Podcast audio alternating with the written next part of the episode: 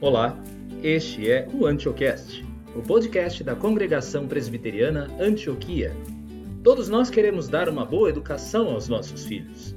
A maioria de nós acredita que a educação é capaz de transformar o mundo. Por que então não vemos progresso no estado geral de nossa sociedade? Mensagem pregada em 24 de outubro de 2021 pelo pastor César.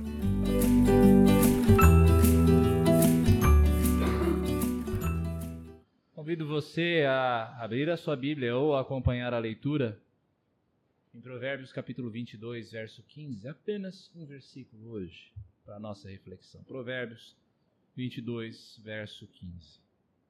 A tolice está ligada ao coração da criança, mas a vara da disciplina a afastará dela. A tolice está ligada ao coração da criança, mas a vara da disciplina a afastará dela. Oremos. Senhor amado, a tolice está no nosso coração. Por natureza, Senhor, nós nós recebemos esta marca, a marca do pecado, e por isso, e isso afeta, Senhor, a nossa compreensão. Por isso, Senhor, ainda que as letras da tua palavra sejam claras, nós necessitamos, ó Deus, do auxílio do teu Espírito para entendermos e aplicarmos as verdades que ela contém às nossas vidas. Por isso, nos ajuda, Senhor, nesse tempo de meditação, a fim, Senhor, de que a tolice do nosso coração seja de fato afastada. Oramos a Ti, Pai, no nome do Senhor Jesus. Amém. Cada um de nós tem as suas preocupações e os seus anseios. Não importa se você é solteiro ou se é casado, mas se você é um pai ou uma mãe, eu posso afirmar com um grau razoável, pelo menos, de certeza, que entre os seus maiores cuidados, entre as suas maiores preocupações, está o futuro dos seus filhos. Você faz provisões para eles. Você procura proteger os seus filhos da maldade do mundo. Você procura fornecer a eles o melhor ensino que você puder dar, tanto fora quanto dentro de casa. E assim como você, a maioria dos pais e mães desse mundo, sejam eles cristãos ou não. Até parece para nós um clichê nós dizermos que a educação transforma o mundo. Mas se é assim, e de fato a transformação muda o mundo, por que é que nós não vemos um grande progresso do ser humano, da sociedade em geral, a despeito de tantas novas tecnologias educacionais, novas perspectivas pedagógicas, a diminuição do analfabetismo, o maior número de instrução que hoje em dia as pessoas têm. Boa parte da geração que hoje está na terceira idade não completou nem mesmo o ensino fundamental. Aqueles que estão na minha faixa etária já possuem um diploma superior. E as novas gerações, e a minha também, é claro, já está aumentando a procura por cursos de pós-graduação, seja lato senso, em especialização, seja em estrito senso, um mestrado ou um doutorado. E, no entanto, apesar de tudo isso, apesar de todos esses avanços no campo da educação, o mundo continua tão injusto, tão imoral, tão opressivo, tão violento como ele sempre foi. E, na verdade, até mais. O que é que acontece com os nossos jovens, afinal de contas?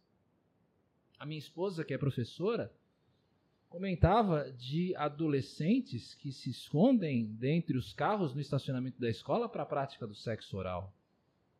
Alguns deles, na hora do intervalo, caem desmaiados ah, em coma alcoólico.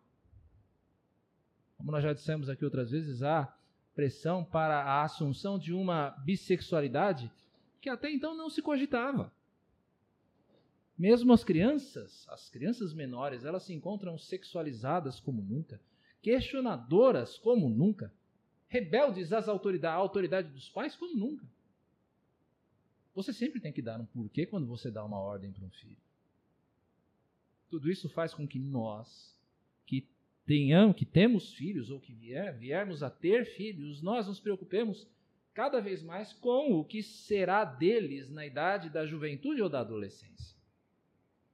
Muitos casais jovens hoje em dia até cogitam não ter filhos, porque dizem eles, afinal, por que gerar crianças em um mundo tão maluco quanto o nosso. Eu tenho certeza você já ouviu isso de alguém. É claro, não é uma tarefa simples elucidar o porquê nós chegamos onde chegamos essa situação. As razões são as mais várias. Entretanto, eu estou certo de que a maneira como eu e você encaramos a educação está diretamente ligada à frustração quando nós vemos uma juventude que está perdida, está perdida em seus próprios caminhos. Nós pensamos, como na maioria das vezes, na maioria das pessoas, na educação como um transformador do ser humano. Nós pensamos na educação como algo que é capaz de produzir pessoas melhores. E, no entanto, nós vemos, a partir da prática, que nem sempre os resultados são esses. E eu acredito que isto é devido a dois equívocos que, se encarados com honestidade, se nós olharmos para esses equívocos, equívocos com honestidade, nós vamos poder proporcionar aos nossos filhos uma educação muito mais significativa, segundo a sabedoria que a palavra provê. O primeiro equívoco que nós vemos a partir desse texto é o equívoco de que a criança nasce como uma folha em branco.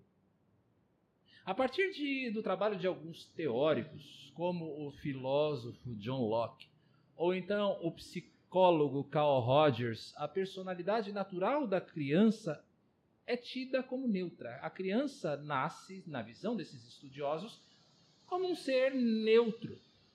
A criança não é nem boa nem má. Na verdade, para esses autores, qualquer traço de personalidade da criança vai ser desenvolvido não a partir do nascimento com vida, mas das experiências que ela vai acumulando com o tempo. E isso se enraizou de uma tal maneira na mentalidade cultural comum que chega até mesmo ser ofensivo para alguns a gente afirmar que a criança não é um ser inocente.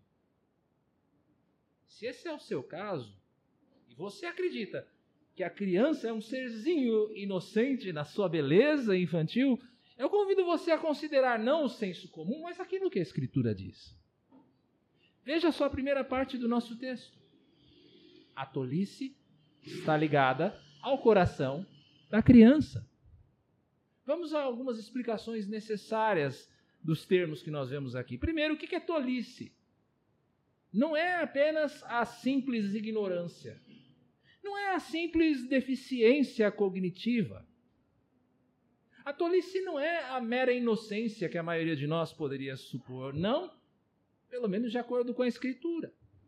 A tolice, segundo a Bíblia, tem a ver com a irracionalidade que o pecado provoca. É a falta de sabedoria que todos nós temos em escolher o bem, preferindo o mal ao invés do bem é aquela paixão irrefreada, descontrolada da carne, é a nossa inclinação natural ao pecado. E essa inclinação natural ao pecado, meus irmãos, está ligada ao coração. Não o centro das emoções, mas o centro de tudo o que o ser humano é. Essa inclinação, meus irmãos, não é natural, não faz parte da essência do coração. Só que ela está ligada ao coração como dois pedaços de metal que estão unidos por meio de um ponto de solda. De um modo mais simples, nós estamos falando aqui daquela pecaminosidade que nasce com o ser humano. Aquilo que nós conhecemos teologicamente como a doutrina do pecado original. Você não vai encontrar essa expressão pecado original em parte nenhuma da Bíblia. Agostinho cunhou esta expressão para combater as ideias pelagianas que sustentavam justamente a noção de que o ser humano nasce naturalmente neutro. Para Agostinho, a condição natural do ser humano é de, a expressão é latina, non posse non peccare, ou seja, nós não podemos não pecar. E nós não podemos não pecar porque nós somos naturalmente orientados ao erro. E é isso que o texto chama então de tolice. A base bíblica que sustenta esta noção de que nós nascemos com o pecado dentro do coração é farta. Quando Deus firma uma aliança com Noé de nunca mais destruir o ser humano pelas águas do dilúvio, o Senhor expõe o estado natural do ser humano. Né? E o Senhor aspirou o aroma agradável e disse consigo mesmo: Nunca mais vou amaldiçoar a terra por causa das pessoas, porque é mau o desígnio íntimo do ser humano desde a sua mocidade. Também nunca mais vou destruir todos os seres vivos, como fiz dessa vez. O que é que nós vemos aqui? O termo que é traduzido por mocidade nesse versículo pode ser entendido como todo o período que vai da infância até a adolescência, até o final da adolescência. E o que é dito aqui a respeito desse período? Que desde o alvorecer, desde o começo desse período, desde a mais tenra infância, a inclinação do coração do ser humano é para o mal. E como que para não deixar dúvidas para onde este texto aponta, nós lemos lá no Salmo 51, eu nasci na iniquidade e em pecado me concebeu a minha mãe. Eu nasci na iniquidade. Nessa confissão pungente de Davi, nós vemos o estado triste que cada ser humano nasce. Cada um de nós nasce marcado pelo pecado original. O nosso coração foi, mar... foi... não foi criado para o pecado original, só que a partir da queda do homem, esta herança maldita de Adão se ligou ao nosso coração. E não existe ninguém, meus irmãos, que possa de qualquer maneira escapar dela pelas suas próprias forças. Nenhum de nós consegue se livrar dessa maldição por si mesmo. Essa é uma condição que está enfatizada de maneira dramática no texto de Jeremias 17, quando nós lemos: enganoso é o coração, mais do que todas as coisas, e desesperadamente corrupto. Quem poderá entendê-lo? O que diz você acerca da suposta inocência das crianças, a partir disso que você acabou de ouvir. Você não pode sustentar essa inocência para a luz da Bíblia. Se todo o processo pedagógico partir do pressuposto de que a criança é uma folha em branco, esse processo irá fracassar, pelo menos na dimensão do desenvolvimento integral do ser, do ser humano e não apenas para a sua preparação para o mercado de trabalho. Se você começa com a ideia de que a criança é uma folha em branco, você começou errado. Uma educação completa, uma educação eficaz, uma educação efetiva em formar o caráter da criança precisa levar em conta o seu, a sua pecaminosidade natural. Deve ser um esforço consciente de promover o bem segundo Deus e de refrear o mal. De barrar aquele mal que vem tanto do coração quanto aquele que está ao redor de quem está aprendendo. Porque não duvide, não tenha dúvidas, essa corrupção do coração, essa raiz maldita de rebelião contra o Senhor, vai dar o seu fruto. Vai aparecer em algum momento. Se você duvida, observe o comportamento de uma criança na sua idade mais tenra. Se você é pai e mãe, você pode testemunhar disso. E nós temos pais e mães aqui. Observe o comportamento de uma criança na sua idade mais novinha. Quem ensinou uma criança a mentir para ocultar as suas faltas? Quem ensinou o seu filho a ser desobediente àquilo, àquilo que você ordena? Por acaso é a sociedade que corrompeu a criança para desonrar os seus pais com toda a sorte de malcriação?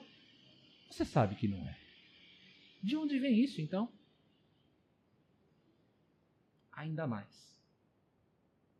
Com o tempo, essa criança vai obter do meio externo todo tipo de reforço, todo tipo de incentivo à sua pecaminosidade. Aí sim nós podemos dizer o meio tem um papel importante. As crianças vão aprender com as nossas falhas como pais, como pais.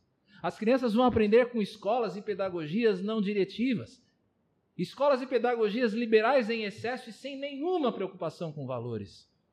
As crianças vão aprender com os seus amigos e os seus colegas a quem elas vão dar mais ouvidos do que aos pais que, ela, que, que as amam.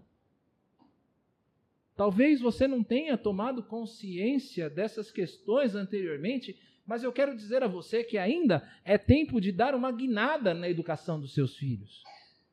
Isso começa pelo lar, que é a primeira escola que as crianças têm à sua disposição. É aos pais que incumbe ensinar os seus filhos em primeiro lugar, principalmente se você, como eu, é pai. Incumbe a você. Meu querido irmão, pai como eu, nós somos chamados por Deus para sermos os pastores da nossa casa. Nós somos chamados por Deus que nos incumbiu antes de qualquer outro, antes de qualquer outro papel, o papel de nutrir os nossos filhos com um bom ensino. Pais e mães, estejam atentos às matérias, à primeira matéria, aliás, desculpem. Estejam atentos à primeira matéria que os seus filhos vão aprender na vida. O seu exemplo. As crianças, meus irmãos, são como uma esponja. É assustador até às vezes, né? Não é, Silvia? Fernando? É assustador como às vezes as crianças reproduzem o comportamento dos pais. Elas repetem à risca o que elas aprenderam, sem muito senso crítico quanto a valores morais, pelo menos até que elas cheguem à idade da razão. Se o seu procedimento como pai ou mãe for alinhado com a palavra, tanto melhor. Porque os seus filhos vão aprender não apenas de ouvir, mas também uma ilustração prática, visível do que significa ser sábio. Mas se for ao contrário, se a sua vida não estiver alinhada com a palavra, então você vai moldar neles uma falsa impressão de que o certo e o errado se misturam num caldeirão cinzento de luz e de trevas. Que modelo é o modelo que você oferece aos seus filhos hoje? Não negligencie o ensino da palavra a eles. Tenha com os seus filhos momento de meditação na palavra, de oração, com ações de graça, petição, confissão, adoração. Nenhum tesouro que você possa deixar aos seus filhos é tão precioso quanto a memória daqueles doces momentos em família aos pés da cruz. Eles vão lembrar disso. Talvez no futuro seus filhos até se desviem do caminho. Mas sempre vai haver dentro deles a lembrança de que existe um lugar seguro para onde eles podem correr com o coração contrito.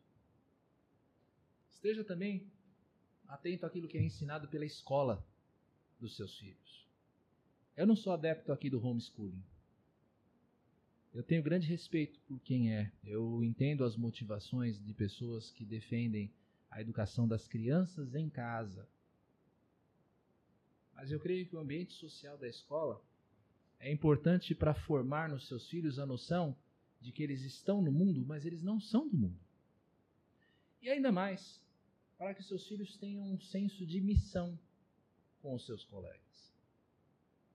Entretanto, acompanhe de perto a formação escolar do seu filho. O que é que a escola tem ensinado a ele? Nós sabemos muito bem nós sabemos do comprometimento ideológico do ensino hoje em dia. Existem muitos professores por aí que se assemelham muito mais a pregadores do progressismo, da depravação moral, das ideias identitárias de esquerda, do que em pedagogos no melhor sentido da palavra. De mestres que apontam o caminho que a criança deve andar. Acompanhe o currículo do que o seu filho está aprendendo. Participe ativamente da comunidade escolar. Participe da reunião de pais. Se você terceirizar a educação dos seus filhos de maneira acrítica e você simplesmente entrega os seus filhos para a escola, você pode vir a ter uma triste surpresa no futuro. Ainda, pais e mães, quem são os amigos do seu filho? O que é que o linguajar desses amigos revela? O que, que o procedimento desses amigos revela para você? Seus filhos têm sido uma boa influência para os seus amigos? Ou seus amigos dos seus filhos têm sido um veneno espiritual para eles? A Bíblia diz que más companhias corrompem os bons costumes. Você tem fortalecido aos seus filhos para que eles saibam resistir ao homem mau? A renúncia, meus irmãos, a uma educação diretiva não leve em conta que a criança não é uma folha em branco. A criança é um indivíduo, sim. Ela tem tremendas potencialidades, mas a tolice está ligada ao coração. O educador sábio, seja ele um pai, seja ele um professor, seja ele qualquer tipo de profissional da educação, vai ser sábio se ele usar uma boa dose de realismo em considerar a natureza real da criança, não a natureza idealizada da criança como um ser inocente. E quando você considera isso, você vai perceber a necessidade de impor limites. Limites bem definidos. Isso nos leva ao segundo equívoco quanto à educação. Esse segundo equívoco diz respeito à metodologia do ensino que nós adotamos com os nossos filhos. É um assunto importante na medida que existe uma tremenda confusão sobre os pressupostos da psicologia infantil moderna.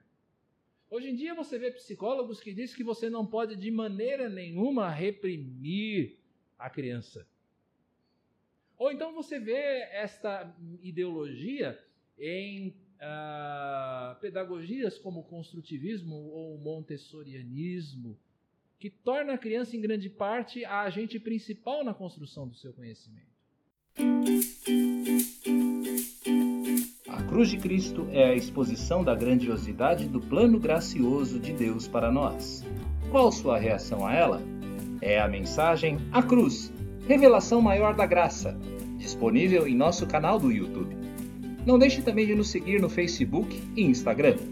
O usuário é o mesmo, CP Antioquia. Agora, o resto da mensagem de hoje.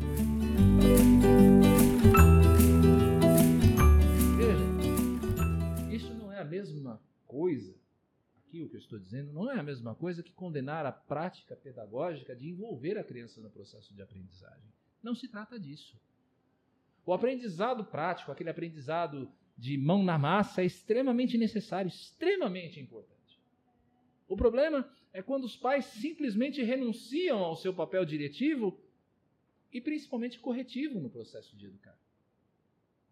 Lembremos, a tolice está ligada ao coração da criança. Se você deixa a criança de acordo com o seu próprio arbítrio, de acordo com o seu próprio governo, que atitudes você espera receber? O nosso texto também nos dá aqui, meus irmãos, então, a metodologia adequada à educação. Vamos nos relembrar? Você pode ler agora comigo? A tolice, leia comigo. A tolice está ligada ao coração da criança, mas a vara da disciplina a afastará dela.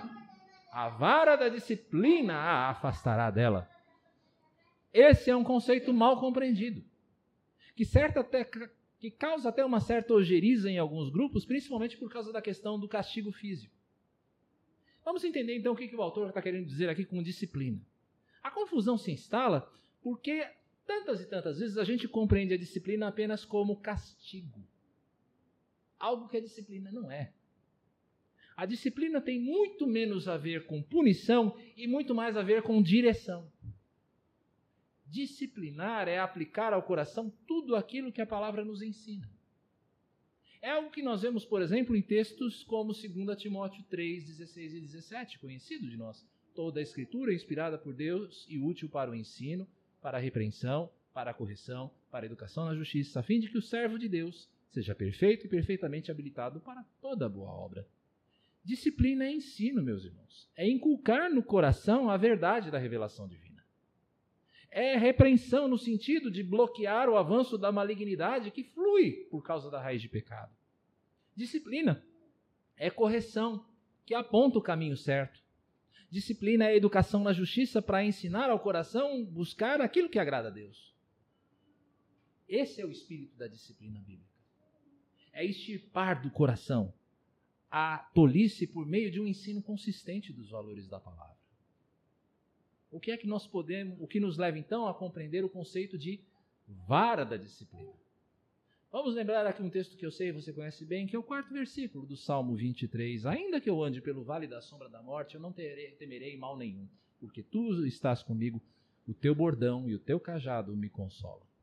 As duas peças do arsenal de um pastor estão expostas aqui, meus irmãos. O cajado, que era uma peça comprida e curva na ponta, que servia para manter o rebanho unido e evitar que a ovelha se desviasse do caminho. Mas o pastor também carregava nas suas mãos o bordão, ou a vara, em outras traduções. Esse bordão, essa vara, era um instrumento de defesa e de correção. Era um instrumento de defesa que servia para ferir o lobo que viesse ao ataque do rebanho. Mas também era um instrumento de correção para ferir a ovelha rebelde e inquieta, para quebrar a perninha da ovelha se ela não se comportasse. E qual é o resultado do cajado e da vara trabalhando juntos? O consolo da ovelha um senso para a ovelha de que ela era segura, ela estava segura, ela estava protegida, porque ela sabia que o seu pastor zelava por ela. Meus irmãos, quando os pais renunciam à tarefa de impor limites aos filhos, Ou então eles terceirizam a responsabilidade de ensinar a escola. Quando se deixa os filhos diante de um celular ou de uma TV por horas e horas sem supervisão. Quando o único lazer da criança é o videogame, com jogos violentos, com conceitos morais distorcidos, ou às vezes com interações online com pessoas que nós não conhecemos. Quando os mestres, sob qualquer pretexto, quando os professores, sob qualquer pretexto, renunciam ao seu papel de ensinar. Quando se abre mão de ser uma barreira contra o mal que pode afligir a criança pela sua falta de discernimento, que é que nós estamos pretendendo gerar nos nossos filhos? Será que nós não percebemos que nós estamos abrindo com essas atitudes uma porta para o mal? Tanto aquele que flui do coração por causa da mancha do pecado, quanto daqueles agentes de Satanás que estão ávidos por devorar os seus filhos? Nós desejamos causar frustração? Nós desejamos causar sofrimento nos nossos filhos? É claro que não. Isso não é agradável aos nossos filhos. Às vezes fazê-los sofrer, às vezes frustrá-los, não é agradável aos seus filhos e muito menos a nós. Nós que somos pais sabemos disso. Só que nós sabemos também, meus irmãos, que o ser humano não aprende apenas a partir de experiências positivas. O sofrimento, a restrição, são também bons instrumentos de correção. Quando Deus nos disciplina, quando Deus nos quebra as pernas, quando Deus nos diz não, isso também é um excelente instrumento de correção. Provavelmente você pode estar é, considerando esse discurso duro demais, mas é justamente assim que o Senhor age conosco, que Deus age com você. Veja lá o texto de Hebreus 12. E vocês se esqueceram da exortação que lhes é dirigida como a filhos? Filho meu, não despreze a correção que vem do Senhor, nem desanime quando você é repreendido por ele, porque o Senhor corrige a quem ama e castiga a todo filho a quem aceita. É para a disciplina que vocês perseveram. Deus os trata como filhos. E qual é o filho a quem o pai não corrige? Mas se estão sem essa correção, da qual todos se tornaram participantes, então vocês são bastardos e não filhos.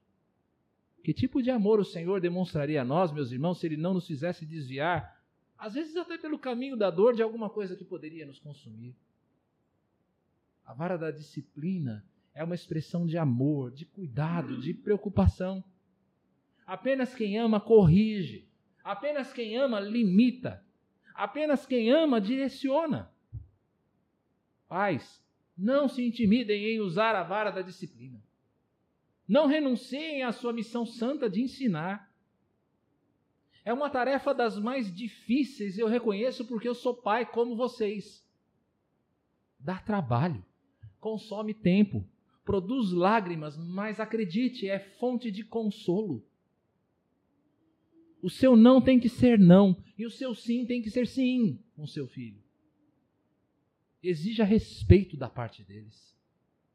Você é o melhor amigo que o seu filho pode ter, mas você não é o amiguinho da escola dele.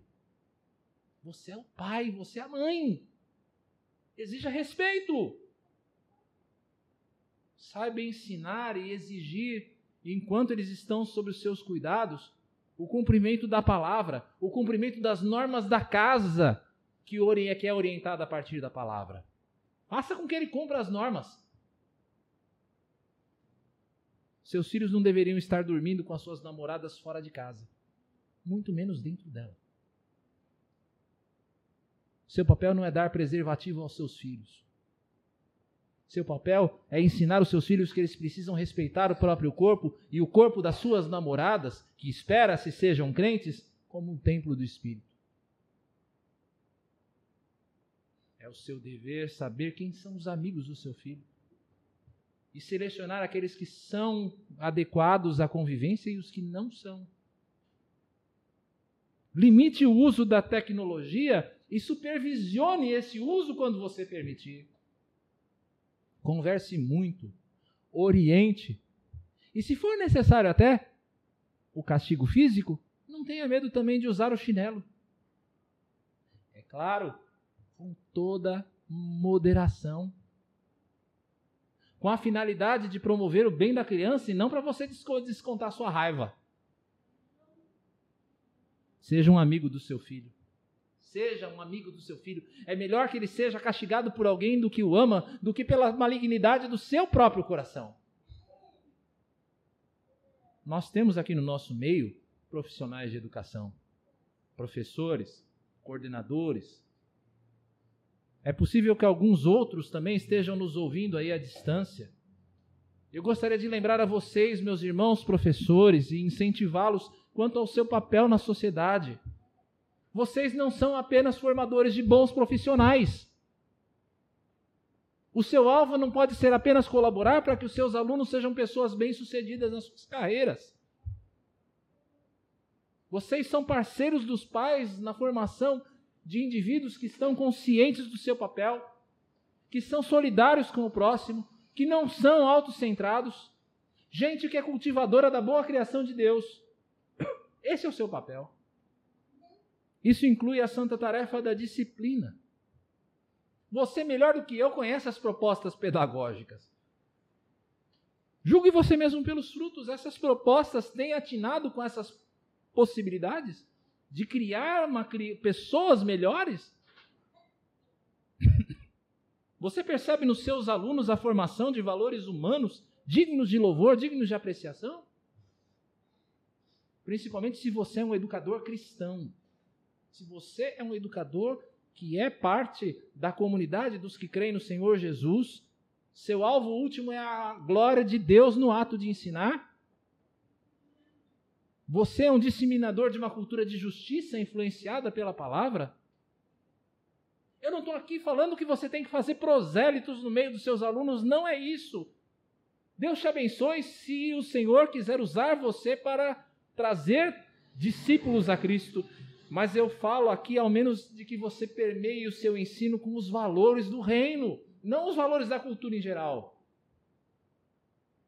Você tem um mandato divino para tanto, professor. Não renuncie a ele. Nós, como igreja, devemos sempre estar atentos ao nosso ministério infantil. Primeiro, por uma compreensão de quem são os nossos filhos. Nós amamos os nossos filhos eles são ótimos, mas a gente precisa lembrar que os nossos filhos, os meus filhos, são pecadores que precisam de Jesus. Filho de crente não é crentinho. Nossos filhos, nós cremos nisso, são filhos da aliança. Por isso nós os batizamos na infância. Mas os nossos filhos necessitam de conversão. Eles precisam de ouvir de Jesus. Eles precisam vir a um compromisso salvador com eles, com o Senhor Jesus. Eles não serão salvos por tabela. Nós não podemos negligenciar a pregação do evangelho aos pequenos e de ensinar os caminhos em que o caminho em que eles devem andar.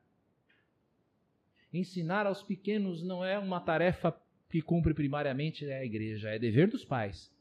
São os pais que devem ensinar. Mas a igreja tem de ser uma parceira valiosa nessa tarefa. Daqui algumas palavras importantes para o nosso contexto aqui mais interno de Antioquia. Primeiro, eu quero agradecer aos professores aqui de púlpito, aos professores do Kids e ao seu líder, o nosso irmão Mateus.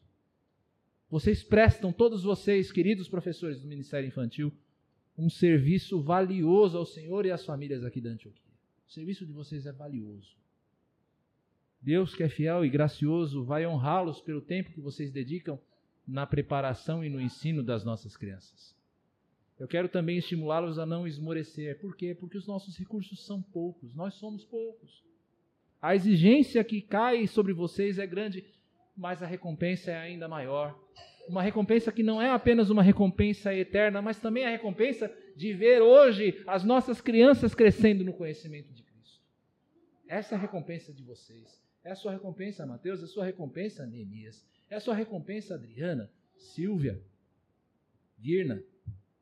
É a recompensa nossa, ver as nossas crianças crescendo no conhecimento de Cristo.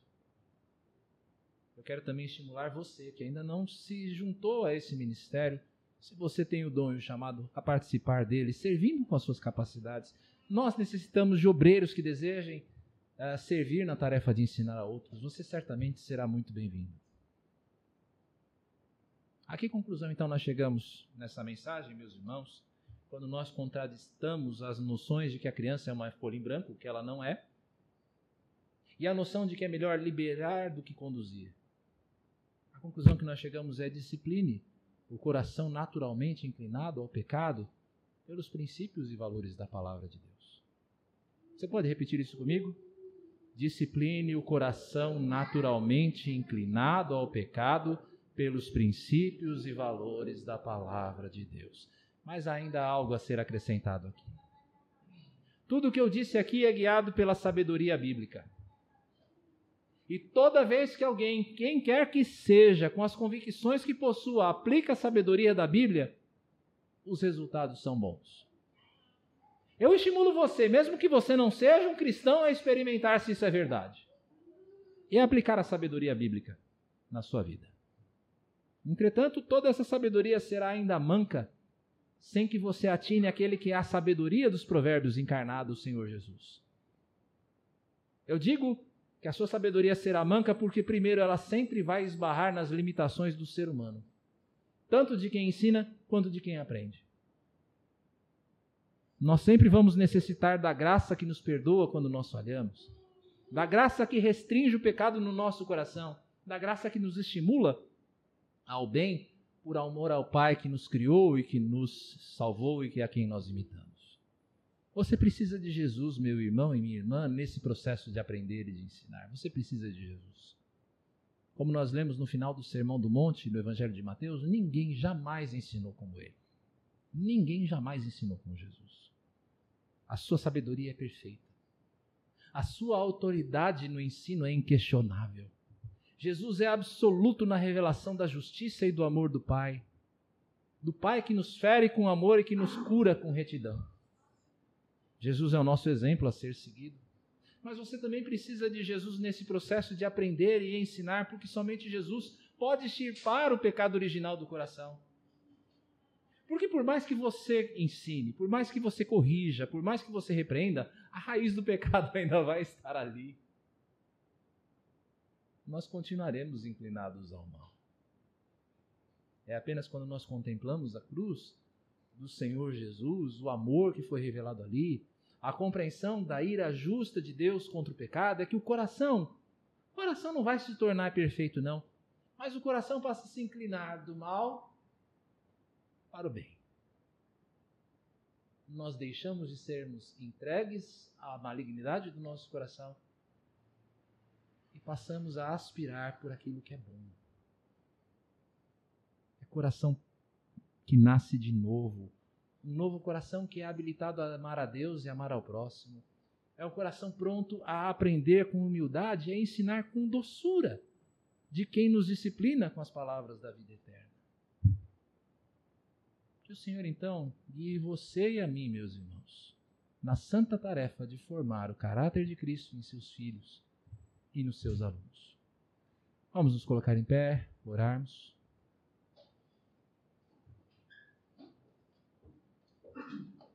Querido Senhor, dá-nos sabedoria para educarmos os nossos filhos, as nossas crianças no caminho do Senhor. Dá-nos sabedoria de contraditar os conceitos enganosos e falsos da nossa cultura que conduzem os nossos. Sejamos firmes, Senhor, e saibamos usar a vara da disciplina no tempo em que a liberalidade é tão pregada.